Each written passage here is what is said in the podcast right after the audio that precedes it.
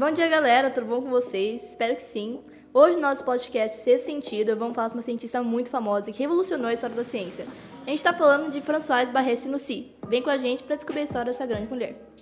Ela nasceu dia 30 de julho de 1947 em Paris, na França, e ganhou vários prêmios, inclusive o Nobel de Fisiologia e de Medicina. Atualmente ela tem 74 anos. Ela é francesa que descobriu o vírus causador da AIDS, síndrome da imunodeficiência adquirida. François atuou no famoso Instituto Pasteur de Paris, onde já ocorreram diversas descobertas importantes. Juntamente com o colega cientista Luc Montagnier, descobriu em 1983 um retrovírus que mais tarde seria denominado como HIV, o vírus que provoca a AIDS. Nessas séries ela tinha o costume de ficar analisando insetos e animais, e então se percebe que ela gosta de ciências desde muito jovem.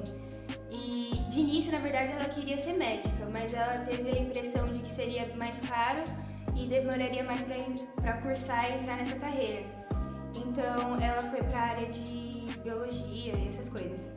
Depois, depois de um tempo, ela foi aceita no Instituto Pasteur e começou a frequentar a universidade só para fazer as provas, porque ela não ia nas aulas. Então ela tinha que confiar nas anotações dos colegas de sala e nisso suas notas foram só aumentando e ela teve certeza de que era, essa era a paixão dela.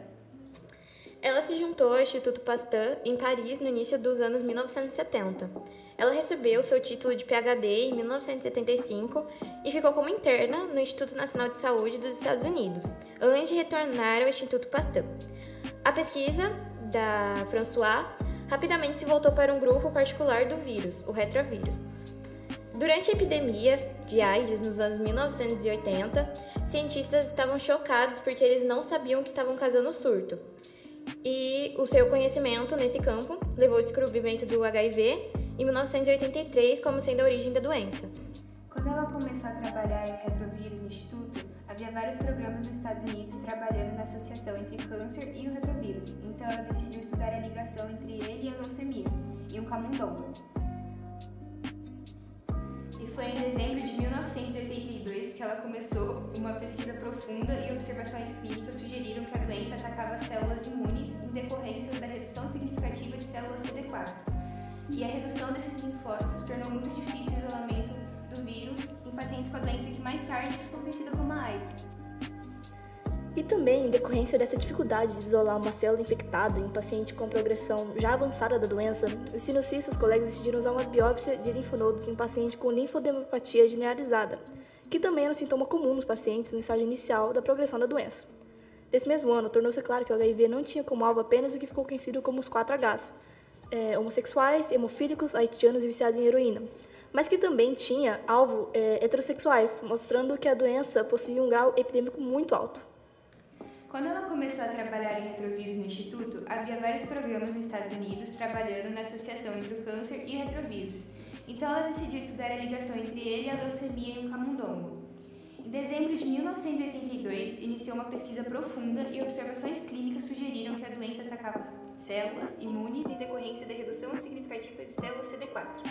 No entanto, a redução desses linfócitos tornou muito difícil o isolamento do vírus em pacientes com a doença, que mais tarde ficou conhecida como AIDS. Uma coisa muito legal é que François iniciou seu próprio laboratório no Instituto em 1988. Mas voltando um pouquinho, Mayumi, eu vi que você falou sobre os 4Hs e que falavam que a doença era só transmitida por homossexuais. Por que isso? Em 1980, quando teve a explosão de AIDS e HIV, é, teve muito esse preconceito com os homossexuais, porque acabava sim transmitindo mais entre eles, por, devido à relação sexual sem usar camisinha, e mas isso se tornou um problema gigantesco em que muitas pessoas estavam sendo contaminadas com isso, mas o ódio foi principalmente para os homossexuais em si. Até cantores como Fred Mercury e Cazuza, que eram homossexuais, acabaram morrendo nessa época devido à doença. Então é isso, gente. Espero que vocês tenham gostado do tema dessa semana. Que vocês tenham um ótimo dia, uma ótima noite, uma ótima semana, um ótimo mês.